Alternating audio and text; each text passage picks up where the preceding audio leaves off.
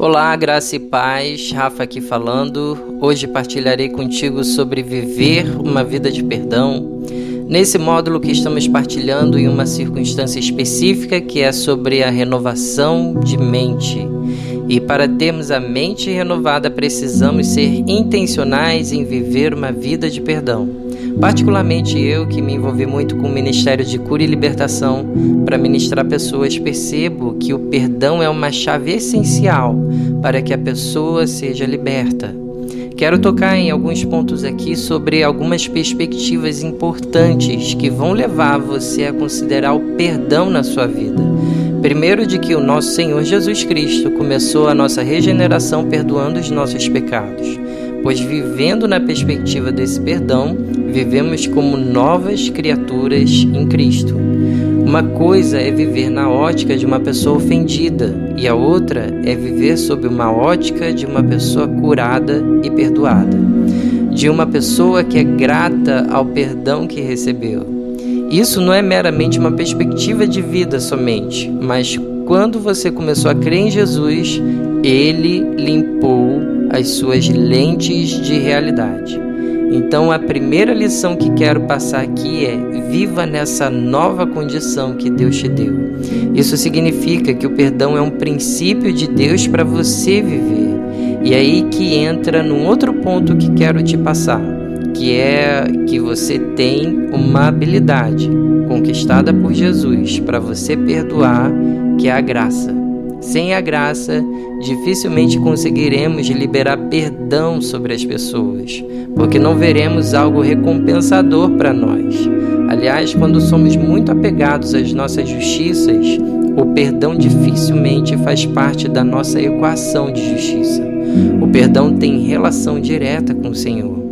A terceira perspectiva que quero te passar é que você precisa fazer um movimento inverso do que a ofensa de uma pessoa te traz. E esse movimento inverso é a sua bênção sobre a pessoa que te ofendeu. Você transforma assim o seu perdão em intercessão. E de verdade, quando isso acontece, você está abalando as estruturas espirituais ao seu redor e não somente na sua vida. Isso é realmente muito poderoso. Nesse livro, o Padre Antônio fala uma situação muito interessante aqui que vale a pena ser compartilhada, que é não foque a sua oração sobre você. Provavelmente, quando a maioria das pessoas sofrem com ofensas e injúrias, normalmente essas pessoas pedem para que o Senhor as livre dessas ofensas, dessas perseguições, dessas injúrias, mas raramente pedem ao Senhor que abençoe o ofensor, assim como falamos anteriormente. Mas a questão aqui é que você não tenha o seu estilo de vida de oração baseada nas suas necessidades, mas precisa ser baseado na presença do Senhor, nos seus princípios e nas suas ordens. Se você descobrir essa equação na sua vida, você terá uma vida de intercessão muito mais efetiva e muito mais funcional, e a vida de perdão será flagrante na sua vida. Por último, quero partilhar o seguinte, que é sobre pedir perdão. Naturalmente, quando ofendemos alguém, precisamos nos arrepender, mudar de ideia, entender que estamos errados e pedir perdão. Ponto, perfeito. Mas não é simples assim, ok? Muita gente para no reconhecimento de que está errado a atitude tomada e ter ferido aquela pessoa em questão. O problema é o que vem depois, pois se a pessoa não discernir o remorso do arrependimento, ela não vai saber gerir a sua vida de perdão. O que muita gente faz ao invés de pedir perdão diretamente é substituir pelo remorso. O arrependimento é mudança drástica de direção.